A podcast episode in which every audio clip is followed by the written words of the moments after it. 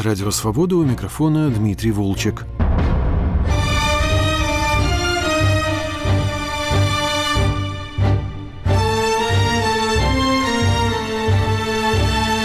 Гость программы «Культурный дневник» сын известного советского биолога и внук сталинского разведчика Александр Гольдфарб мог бы сделать блестящую научную карьеру в СССР.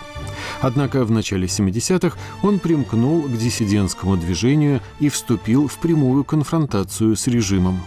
Среди его знакомых были писатель Саша Соколов, которому Гальдфарб помог покинуть СССР, академик Андрей Сахаров, диссидент Натан Щеранский, художник Александр Меламид и другие участники бульдозерной выставки, работавшие в Москве западные журналисты, еврейские отказники и советские ученые, как лояльные, так и мечтавшие эмигрировать.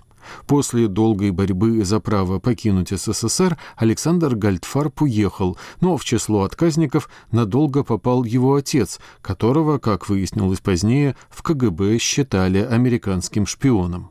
У вышедшей в Москве книги мемуаров живущего в Соединенных Штатах Александра Гальдфарба длинное название «Быль об отце, сыне, шпионах, диссидентах и тайнах биологического оружия» поучительная история о попытке свободного человека переиграть советские спецслужбы завершается полным триумфом героя. Александр Гальдфарб, который и в путинские времена продолжает борьбу с российским режимом, полагает, что и сегодня, несмотря на то, что монстр КГБ воскрес и получил неограниченную власть, с ним можно справиться. Я не знаю, вы планировали так с самого начала, но, в общем, можно сказать, что главной темой книги стали отношения вашей семьи с органами советской госбезопасности с 1951 года, когда был арестован ваш дед, до распада Советского Союза. То есть это, можно сказать, что отвратительная организация сыграла в вашей жизни, ну, не главную, но огромную роль. Ну да, конечно, я думаю, что это, это лейтмотив моей жизни. Тут ничего не скажешь. Да. И после того, как книжка закончилась, и эти отношения продолжал, э, Леся продолжается по сей день, как вы знаете у вас не было доступа к архивам КГБ вот этих вот 70-х, 80-х годов, когда они наблюдали Нет. за вами и вашим отцом, но вы, в отличие от очень многих, может быть, вообще это уникальный случай, узнали и реконструировали большую часть вот этой вот скрытой, так сказать, жизни, даже разоблачили своего друга, который доносил на вашего отца. Это, надо полагать, было большое потрясение. Да, это было потрясающее ощущение и его, и помимо этого еще двух академиков, которые были вокруг нашей семьи и беседовали э, с КГБ и оказывали им всякое содействие. Так что э, я ощутил, как я пишу в книжке, видимо, то, что чувствовал граф Монте-Кристо, который спустя 30 лет узнает персональные подробности неприятностей, которые были когда-то давным-давно. Расскажите тогда, пожалуйста, нашим слушателям, как вам это удалось? Дело в том, что мой отец Давид Моисеевич Гальдфарб, который был микробиологом, покинул СССР сразу после Рейкьявика, когда уже был Горбачев и началась вовсю перестройка. А до этого он был лет 10 отказником. Его не выпускали из СССР, и покинул он Россию, СССР в рамках шумного скандала, и ситуация была очень похожа на то, что происходит сейчас с этим американским журналистом, арестованным в России. А суть заключается в том, что мой папа был включен в обмен, который состоялся между СССР и США, когда советского шпиона, пойманного э, в Нью-Йорке, обменяли на американского журналиста, арестованного в СССР. Его звали Николас Данилов, или Данилов, как говорят у нас. В Америке он был американец, хотя с русской фамилией. И президент Рейган потребовал, чтобы в придачу к этому самому журналисту э, СССР добавил трех диссидентов. И в результате мой папа попал вот в этот обмен. Это была довольно шумная история. Так вот, э, через 20 с лишним лет после этого я получил письмо, имейл э, по электронной почте от некого человека, который утверждал, что хотя и по всему свету мы считаем, что мой папа а также журналист обмененный, Ник Данилов, были невинные люди, которых просто включили в обмен на шпиона, как заложников, на самом деле были агентами ЦРУ. Мой папа агент ЦРУ. И он точно это знает, потому что он, будучи офицером КГБ, в 70-е годы э, вел дело моего папы.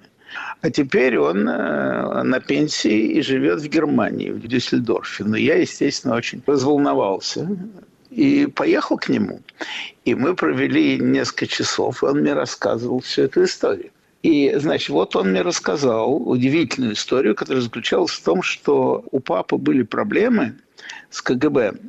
Его долго не выпускали из СССР вовсе и не из общих соображений, не из-за политики, а из-за того, что его эм, КГБ подозревало в том, что он э, является связующим звеном между американской разведкой и какими-то э, неизвестными э, источниками внутри э, советского военно-промышленного комплекса, которые разрабатывают биологическое оружие. И вот они пытались выявить этих источников, и поэтому кошмарили моего папу. У него строили обыски, его не выпускали.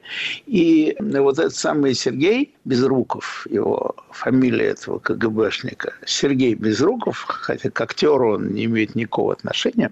Так вот, э, Сергей Безруков рассказал мне, что московское управление КГБ хотело моего папу арестовать, а Центральное управление контрразведки не давало его арестовать, потому что они за ним следили и хотели выйти на этих источников. А источников-то и не было. И вот вокруг этого была вся перипетия. И в ходе этого разговора он мне, собственно, и рассказал. И имя моего старого приятеля, который оказался агентом, и именно двух академиков, академика Дубинина и академика Петрянова Соколова, которые сотрудничали с КГБ в этой слежке и так далее. И вы написали этому своему старому другу, который до сих пор жив, и попросили его рассказать о том, что тогда происходило. Да-да, я разыскал его имейл, и ему написал, он мне ответил. И когда он мне ответил, я ему сказал, что пишу книжку, хочу писать э, все наши прошлые дела. И он сказал, к сожалению, не могу, что косвенно доказывает, что я в этом прав. Это не подозрение, потому что Сергей рассказал мне подробности, которые никто не мог знать об этом деле. Например, он мне рассказал о том, как он лично, этот сам Сергей Безруков, вставил прослушки в квартире моего отца, из квартиры этажом выше, в которой жил вот один из двух академиков. И об этом я знал за много лет, о том, что там сверху стоят прослушки за много лет до э, этого, потому что соседка наша, жена этого академика, маме моей рассказала, что к нам приходили и сверлили что-то в полу. И вот такого рода подробности точно доказывают, что это он. Да. Так вот, я после того, как он мне не ответил, я ему все-таки отправил эти две главы, чтобы он почитал и, так сказать, на старости лет понял, что ничего тайного на свете нет, и все становится явным. Чистый граф Монте-Кристо. Вы пишете и не раз в своей книге, что есть замечательный принцип в отношениях с государством, и вы этим принципом руководствовались – повышать ставки. Расскажите, пожалуйста, как он действует, как он подействовал в вашей истории, и можно ли применять его сейчас в путинской России? У этой истории тоже есть предыстория. Я назвал в книжке это принципом Фишера. И происходит он от моего как бы приятеля, в какой-то степени учителя в Москве, учителя в таких журналистско-диссидентских делах. Его звали Кирилл Викторович Хенкин, который человек достаточно известный, в свое время тоже был замешан в многих шумных историях. И мне Хенкин объяснил, что ты должен так строить свои взаимоотношения с властью, что у власти не останется другого выхода, как тебя либо посадить, либо выкинуть за границу. И назвал он это принципом Фишера, потому что его самого, Кирилла Хенкина, этой э, линии поведения, этой стратегии, что ли, обучил известный другой шпион по имени Вилли Фишер, который больше известен под своим псевдонимом Рудольф Абель. Э, такой был знаменитый атомный шпион. Так вот, когда-то в молодости Абель ему говорил, если у тебя конфликт, то ты должен доводить этот конфликт до такой ситуации, когда он может разрешиться в ту или иную сторону, иначе он никогда не разрешится. Вот принцип Фишера. И я с этой стратегией когда я сам в 1975 году подал э, прошение на выезд из Советского Союза э, в Израиль на постоянное жительство, э, вот его использовал. И использовал его таким образом, что я старался как можно больше, что ли, усиливать накал вокруг своей собственной персоны. А именно я стал, ну что ли, связующим звеном между иностранными корреспондентами в Москве и всем сообществом диссидентов, отказников, начиная с Андрея Дмитриевича Сахарова и заканчивая там, я не знаю, какими-нибудь подпольными сектами христианскими, которые сажают.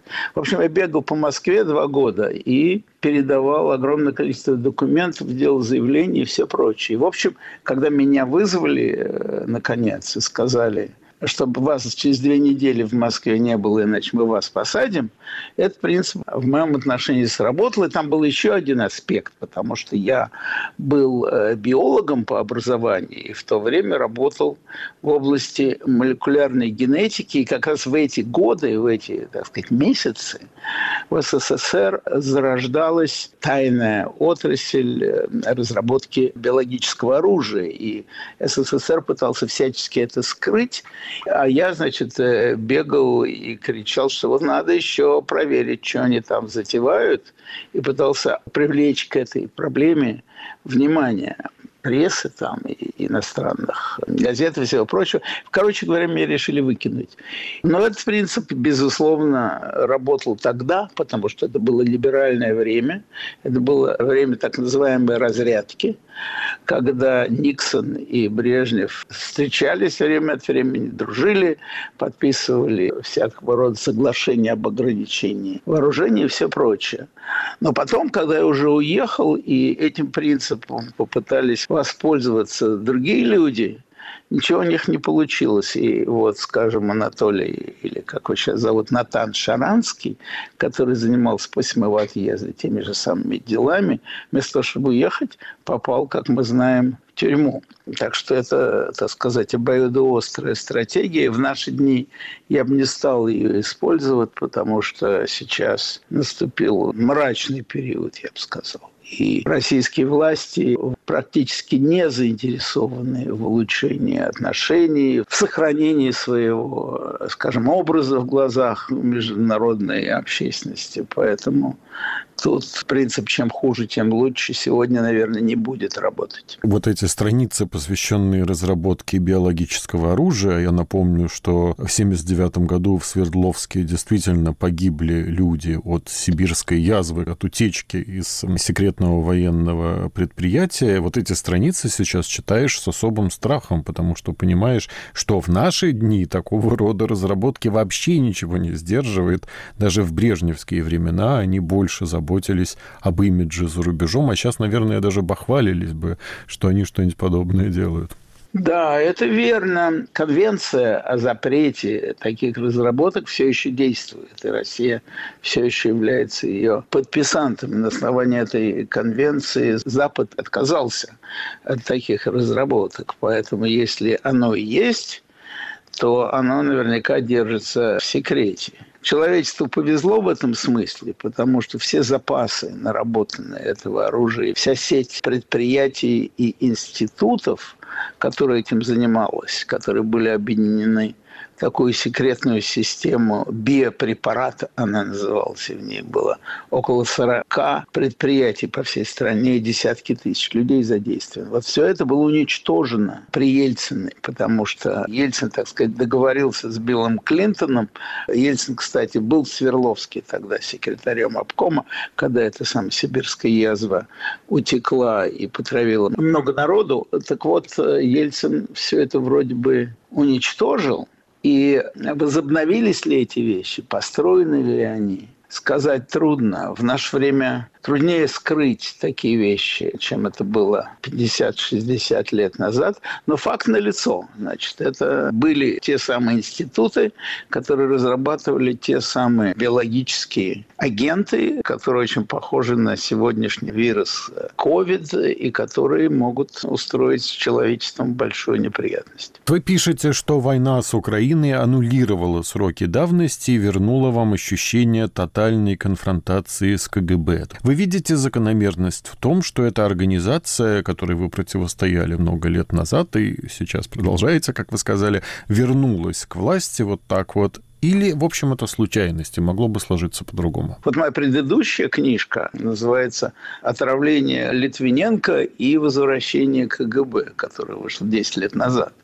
Да, она вернулась, эта организация. И более того, что она вернулась, она сейчас гораздо более важное место занимает в политическом устройстве России, чем это было в Советском Союзе, потому что при всех ужасах сталинщины, НКВД, МГБ, КГБ, потом КГБ, эта организация всегда была под контролем партии. Было некое двоевластие. И, в общем, а, окончательные решения принимало политическое руководство в Политбюро. ЦК, лично Сталин, лично Брежнев и так далее. И даже было вот. соперничество между ними, и война периодически вспыхивала. Да, конечно. Вот. Поэтому вот в этой системе двуполярности власти Советском Союзе деятельность КГБ все-таки какими-то интересами ограничивалась. Все, кто этим делом занимается, помнят про некое противостояние между Сусловым, Михаилом, главным идеологом КПСС, и Андроповым. Даже когда Андропов стал генсеком, все равно двуполярность сохранялась. Сейчас такого нет. Сейчас КГБ действительно у власти. И это вот, э, собственно, и есть главный знак э, сегодняшнего времени, на мой взгляд. Другое дело, что масштабы репрессий гораздо меньше, чем они были при Сталине, но больше, чем они были при Брежневе. А если говорить о принципиальных вещах, то да, КГБ у власти. Можно ли победить КГБ? Можно ли победить контору? Внутри с ними справиться невозможно. И те самые выдающиеся борцы и мученики в этой борьбе, которые идут на заклане, такие как ну, Навальный, естественно, Володя Карамурза, Илья Яшин и сотни других, которые сейчас являются политическими заключенными, идут против монстра, который в миллион раз сильнее их. Если бы не два обстоятельства. Первое обстоятельство – это, конечно, поддержка из-за границы. Моральная поддержка, информационная поддержка и сеть, ну что ли, соратников и единомышленников, которые, оказавшись за границей, продолжают это дело. В конечном итоге, в, в случае Советского Союза, победила, конечно, не только поддержка внутреннего диссидентства, сколько принцип сдерживания, который начался в 40-е годы, когда началась холодная война, и продолжалось это сдерживание, то есть тотальное противостояние по всем линиям, начиная от военной и кончая экономической и культурной, который Запад вел против СССР, СССР в общем результате развалился. Второе обстоятельство – это моральная, что ли, составляющая. Если верить что на свете, несмотря ни на что, существует добро и зло, и добро всегда побеждает зло в конце концов. И этот принцип никто не доказал,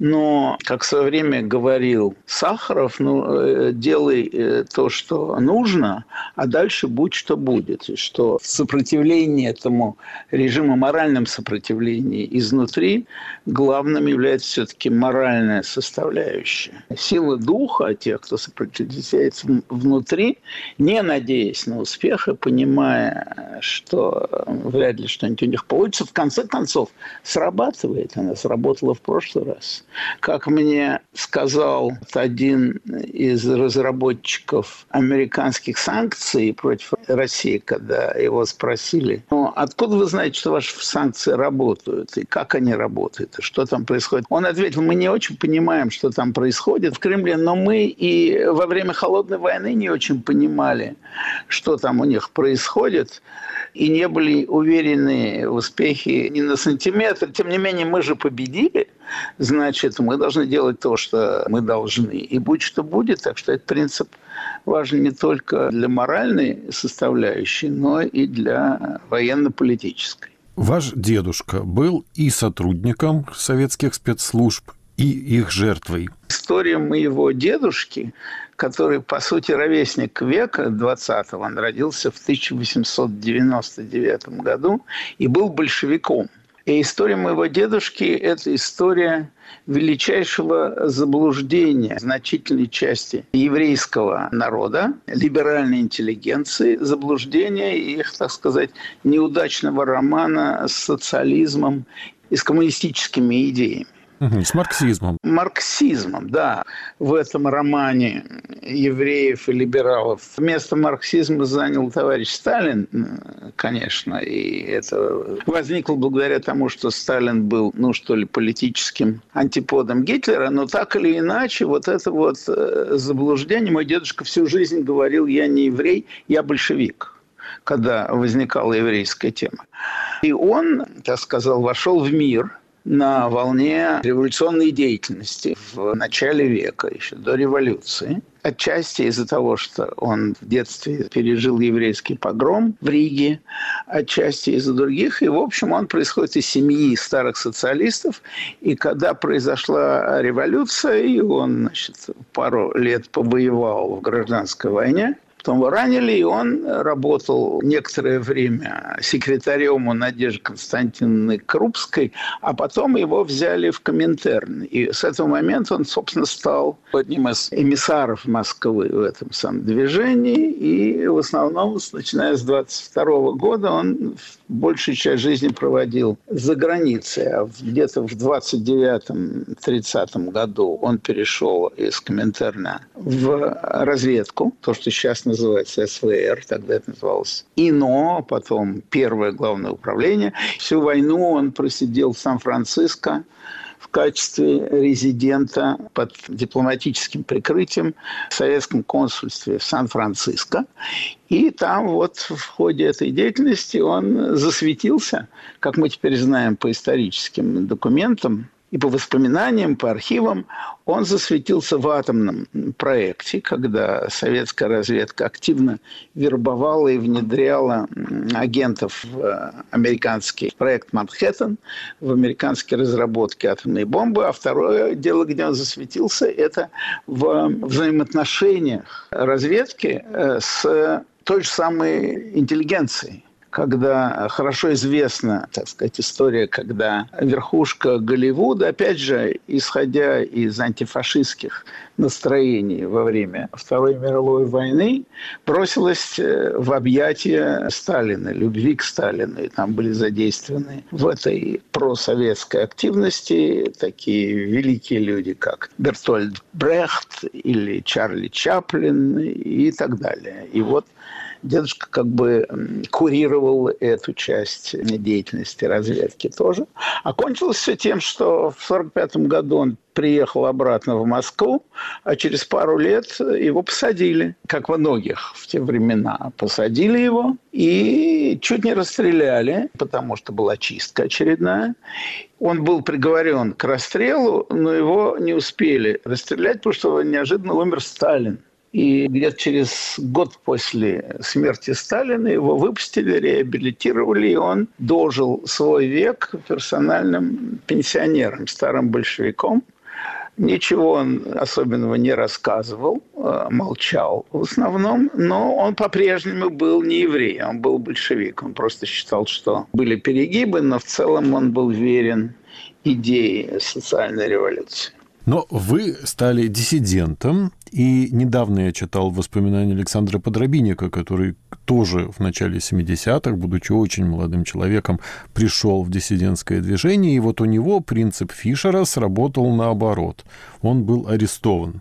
Вам очень повезло, потому что, в общем, вас, особенно вот учитывая все эти истории с биологическим оружием, могли не просто арестовать, а даже и убить, да, поскольку вы угрожали разоблачением их военных разработок. В общем, я читал вашу книгу с огромным удивлением. Почему автору так повезло? Как вы сами объясняете свое везение?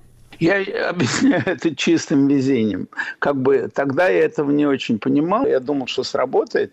Но оглядываясь назад, э, я не знаю, лез бы я на рожон тогда, потому что это была игра, как говорил мой папа, ты играешь в азартные игры, где ставка является твоя жизнь. Папа меня предупреждал, но я его не слушал и делал по-своему. Но вот в результате так вышло, что мне повезло, и я считаю, что это тот самый случай, когда орел решка попадает в твою пользу. У меня нет других объяснений. Я, например, помню, что Юрий Орлов – основатель Хельсинской группы, когда мы с ним прощались перед самым моим отъездом, он говорил, я тоже не пойду в тюрьму, когда, так сказать, дойдет уже до крайнего момента, я уеду, возьму и уеду. Но пока я чувствую, что я еще могу что-то сделать, немножко еще здесь э, поработаю. И вот таки посадили Юрия Федоровича.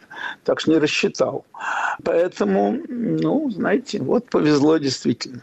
А ну, то бы я с вами сейчас не говорил, наверное. Я думаю, что все-таки должен быть небольшой или, может, даже и большой элемент авантюризма во всем, что делает человек, который решил бороться с этим монстром. Авантюризм. В хорошем смысле. Конечно, но, в общем, расчет, конечно, имеет значение, потому что я хотел тогда уехать, потому что не считал для себя возможным жить в этой ситуации. Меня не выпускали, но много моих друзей уехать-то не хотели. То есть это был авантюризм, смешанный с безысходностью. Вот тот же самый Сахаров. У него была возможность, он не уехал. И в результате попал в Горький, в ссылку. И тоже повезло. Сейчас бы с ним было бы, наверное, как с Навальным. Его бы посадили, несмотря на Нобелевскую премию. Да, авантюризм, но это особый авантюризм у этих людей, связанный, конечно, не с расчетом чего-то добиться, а с тем, что они просто не могут существовать иначе. Вот сахаровская формула «делай, что должен, и будь, что будет». Гостем программы «Культурный дневник» был живущий в Соединенных Штатах биолог и правозащитник Александр Гальтфарб. Мы говорили о вышедшей в Москве книге его мемуаров «Быль об отце, сыне, шпионах, диссидентах и тайнах биологического оружия». С вами прощаются продюсер Андрей Амочкин и редактор Дмитрий Волчек. Всего доброго.